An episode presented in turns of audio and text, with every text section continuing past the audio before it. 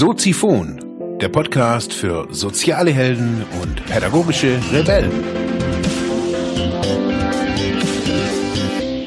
Herzlich willkommen, meine lieben Zuhörer bei Soziphon, dem Sozialarbeiter-Podcast. Mein Name ist Mark Hummer und ich freue mich, dass du wieder eingeschaltet hast. Thema der heutigen Episode ist, schreiben Sie Ihre Erfahrungen auf. Ja, meine lieben Damen und Herren, schreiben Sie Ihre Erfahrungen auf. Ich habe mir im Zuge dieses Titels, den habe ich mir schon länger vorgenommen, er hieß am Anfang noch ein bisschen anders, habe ich mir vorgenommen, euch ein bisschen näher zu bringen, zu schreiben. Nicht unbedingt zu bloggen, sondern über sich selbst zu schreiben. Es muss auch gar nicht unbedingt Tagebuch sein. Ja, wie komme ich da drauf? Ich bin da drauf gekommen, weil ich meine, ich habe schon mal eine Biografie geschrieben, eine Suchtbiografie. Das ist jetzt dann schon hm, fast, ja, 13 Jahre her. Vor 13 Jahren, äh, da war ich dann, ja, nicht wirklich alt und trotzdem habe ich für mich auf jeden Fall, war es eine Biografie, habe ich versucht, irgendwie mein, mein Suchtleben zu rekapitulieren. Hab, äh, damals während der Therapiezeit haben wir so eine Anleitung bekommen, das war ohne festgeschriebene Instanz eben diese Biografiearbeit, ist so ein bisschen anthroposophisch, aus der anthroposophischen Richtung kommt es. Und ich, weiß noch so, wie, wie schwer ich mich da damals tat. Ich habe ein paar Fragen, ich glaube zehn oder zwölf Fragen waren es, so, damit man so einen roten Faden hat. Ja, und das war natürlich eben auf ein Ding gemünzt, also das heißt die Sucht. Wir haben, ich habe dann angefangen, wann habe ich mit dem und dem angefangen, wie ging es mir da damit und so weiter, was waren so die Motive hinten dran. Und eben die Biografie habe ich neulich wieder gefunden. Oder was heißt neulich? Ist schon fast sechs Wochen her. Hab da drin so ein bisschen gestöbert und bin dann drauf gekommen, hey, ich mache ja auch ab und zu Tagebuch oder Gefühlstagebuch. Also ich habe da immer unterschiedliche Methoden und habe mich da einen ganzen Vormittag hingesetzt bei mir im Büro, habe das alles mitgenommen, was ich so gefunden habe oder teilweise hatte ich das auch schon hier im Büro und habe dann einfach mal gelesen, wie es mir da so ging. Nach der Trennung von meiner damaligen Freundin, ähm, die Gründung von quasi Media Sozial war da schon als Idee drin. Es waren also irgendwie alle Stationen, die mich irgendwie so begleitet haben, habe ich irgendwie in kleinen Büchern, Heften und so weiter. Ja, wieso sage ich aber jetzt, hey, schreibt ein Buch, schreibt schreibt Nina, was, äh, was ihr gemacht habt. Ich glaube einfach an diesen Satz, den ich immer wieder oder der mir immer wieder begegnet. Zukunft ist geheilte Vergangenheit. Der Satz hat für mich wirklich sehr, sehr viel Kraft bekommen, äh, seit ich eben immer wieder auch aufschreibe, was denn so täglich oder was bei mir in meinem Leben so passiert. Und wenn ich das dann schaffe, das so nach ein paar Jahren oder nach einer Zeit X einfach wieder zu lesen. Ja, was passiert dann? Zum großen Teil passiert bei mir, ich werde stolz auf mich.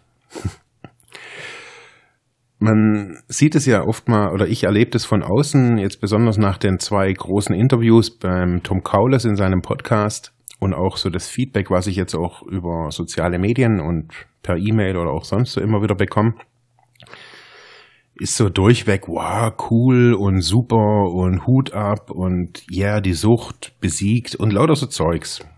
Alles gut gemeint, aber für mich ist es, ja, ich erkenne mir das oftmals gar nicht selbst an.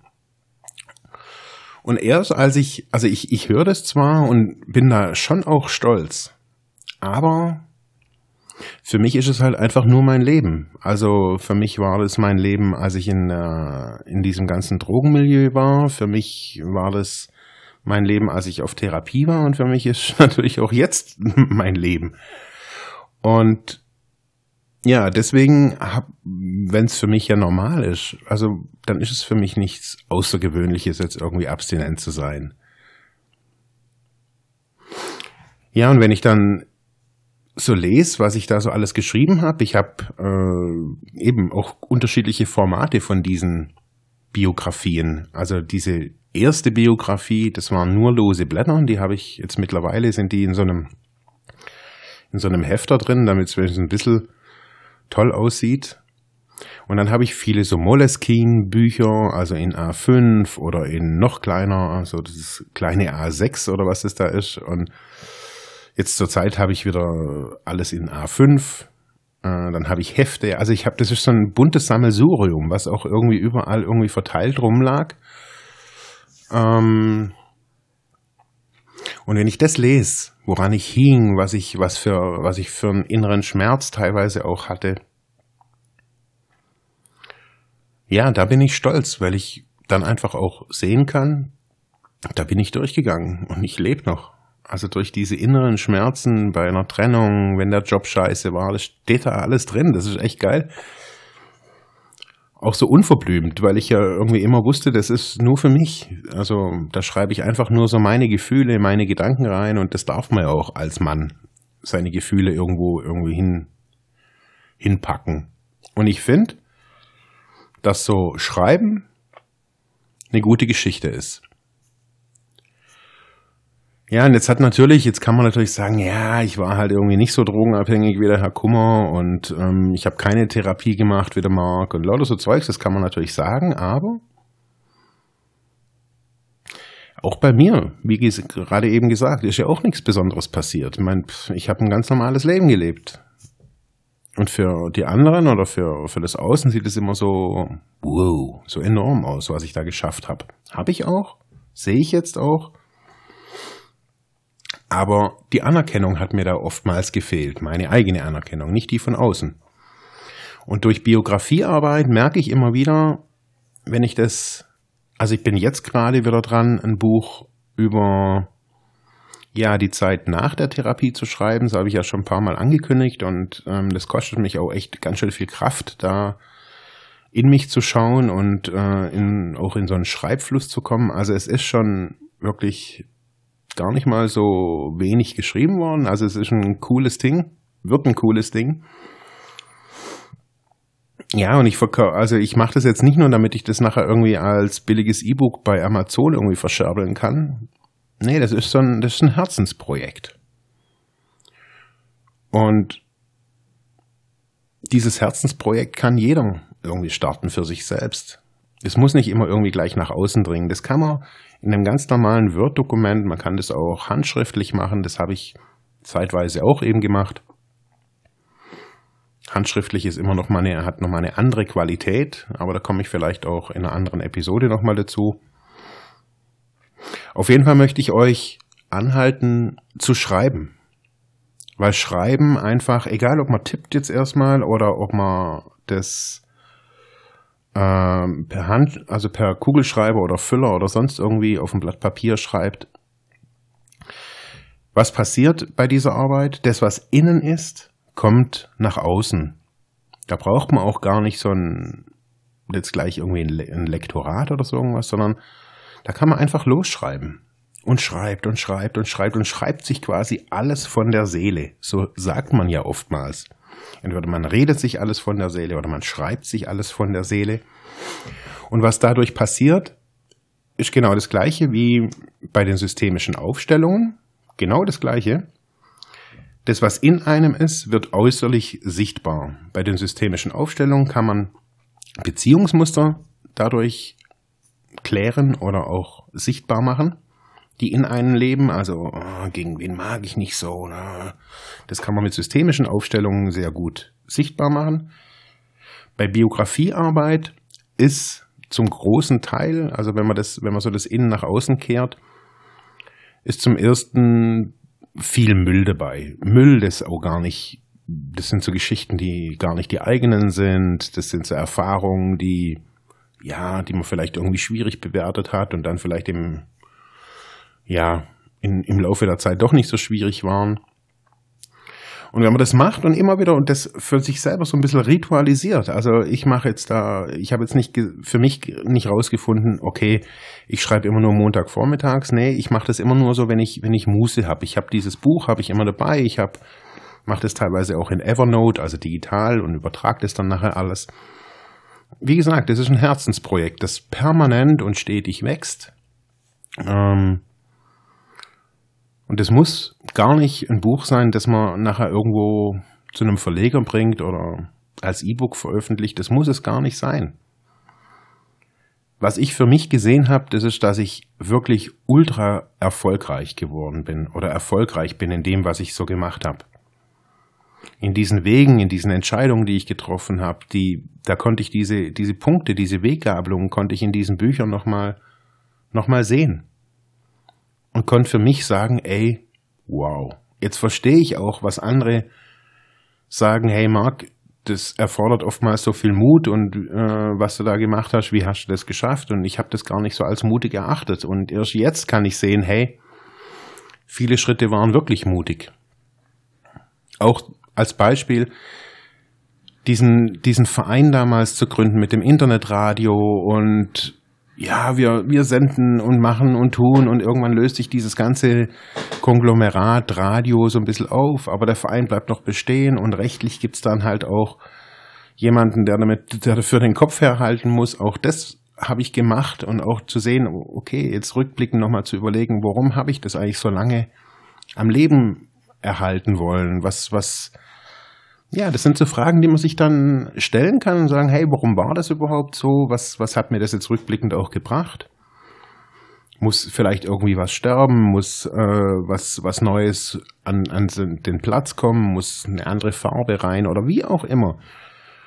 Und das schafft man eben ganz ohne Coach, ganz ohne Psychotherapeut, ganz ohne Arzt und noch besser ganz ohne Kumpels und Freunde. Dazu braucht man gar niemanden. Dazu braucht man lediglich einen Stift und ein Blatt. Mehr nicht. Und da gibt's auch kein Gut oder auch kein, kein Falsch oder kein Richtig. Da kann man einfach drauf losschreiben. Ich mache das so, ich bin jetzt auch nicht gerade so der, der Rechtschreibgott. Ähm, ich schreibe da halt immer irgendwie so vor mich hin und gucke da auch gar nicht groß auf den Monitor. Ich schreibe und schreibe und schreibe und schreibe und schreibe. Und irgendwann, da überarbeite ich das dann mal und dann ist es wahrscheinlich grammatikalisch immer noch irgendwie für jeden Deutschlehrer irgendwie ein Graus, das zu lesen.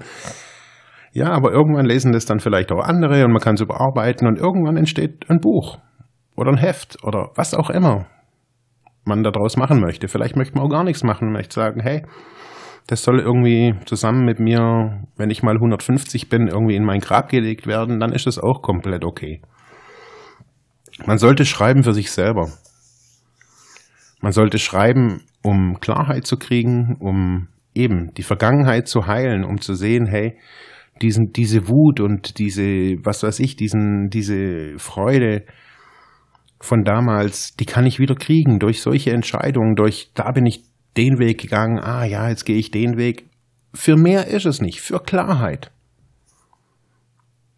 Es winkt da nicht unbedingt das große Geld, wenn jetzt hier irgendwie der Herr Kummer irgendwie seine Memoiren schreibt.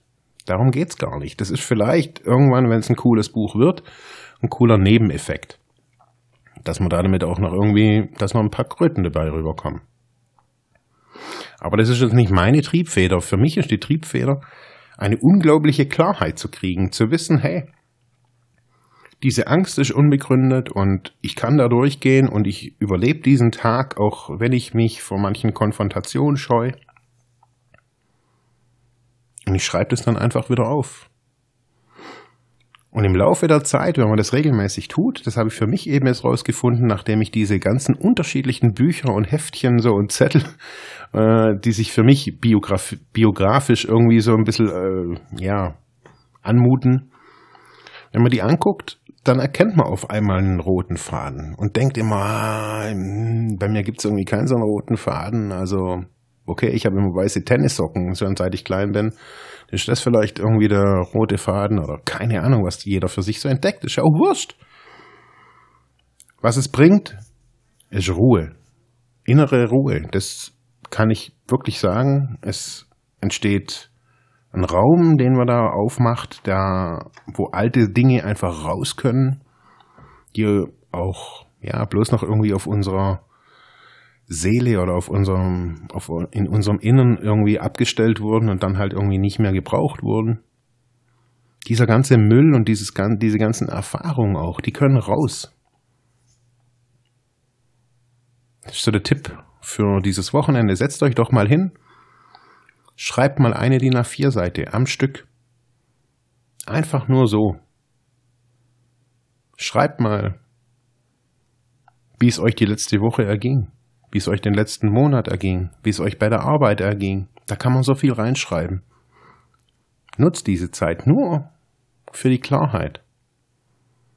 Weil wir sind so gefüttert von diesen ganzen Geschichten von außen, Geschichten von unseren Freunden, von unseren Arbeitskollegen, Geschichten aus der Welt, Geschichten von Flüchtlingen, Geschichten von Finanzhaien und was weiß ich auch immer. Das sind alles Geschichten und wir sammeln diese Geschichten und irgendwann ja, wirken diese Geschichten auch in uns. Es gibt Menschen, die kommen mit dieser Komplexität in unserem Leben nicht mehr klar, kommen in die Psychiatrie, bringen sich um, was auch immer, weil sie diese Welt einfach als so schlecht empfinden. Und manchmal hilft es einfach auch schon vorher zu sagen, hey, ich schreibe mir diesen ganzen Scheiß mal irgendwie raus, nicht in einem Blog, bewusst auch nicht in einem Blog noch bewusst nicht in einem öffentlichen Podcast, sondern nur für sich als eine Art Eigentherapie. Zu sagen, ja, ich schreibe da mal drüber.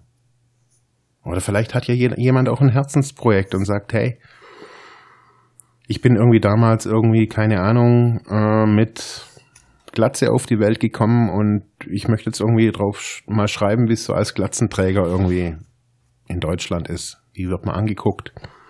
In der Schule, lauter solche Sachen würde vielleicht ein gutes Buch geben. In diesem Sinne wünsche ich euch noch ein schönes Wochenende. Beginnt ja jetzt erst. Wir hören uns morgen wieder. Ciao. Ja, das war's für heute mit diesem Thema. Ich hoffe, ich konnte dir weiterhelfen, vielleicht Denkanstöße geben oder sogar ein bisschen inspirieren. Ich würde mich freuen, wenn du Soziphon weiter unterstützt, indem du weiter zuhörst, mich auf iTunes bewertest, Kommentare schreibst oder diese Episode per PayPal oder Flatter finanziell unterstützt. Dankeschön.